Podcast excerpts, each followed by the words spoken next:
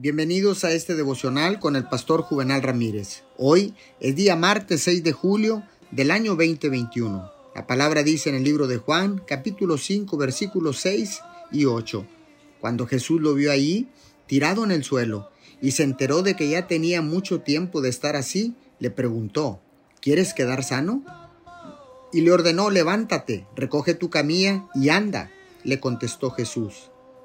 Muchas veces cedemos a la autocompasión y nos hacemos esta pregunta, ¿por qué yo, Señor? Y esta pregunta domina nuestros pensamientos y determina nuestra perspectiva.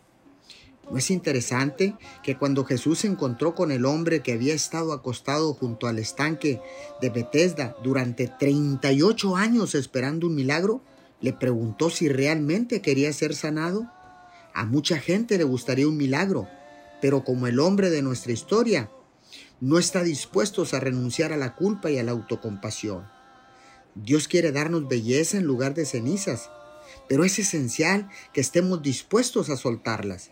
Esto significa que debemos renunciar a la autocompasión, a la culpa y a las actitudes amargas. El día de hoy, yo declaro que va a ser un nuevo día, un nuevo comienzo, y declaro que dejas ir el pasado y comienzas a confiar en Dios porque Él va a restaurar completamente tu vida. Señor, gracias en estos momentos. Renunciamos a todo espíritu de autocompasión, renunciamos a todo espíritu de culpa, a todo espíritu de amargura, en el poderoso nombre de Jesús. Amén y amén.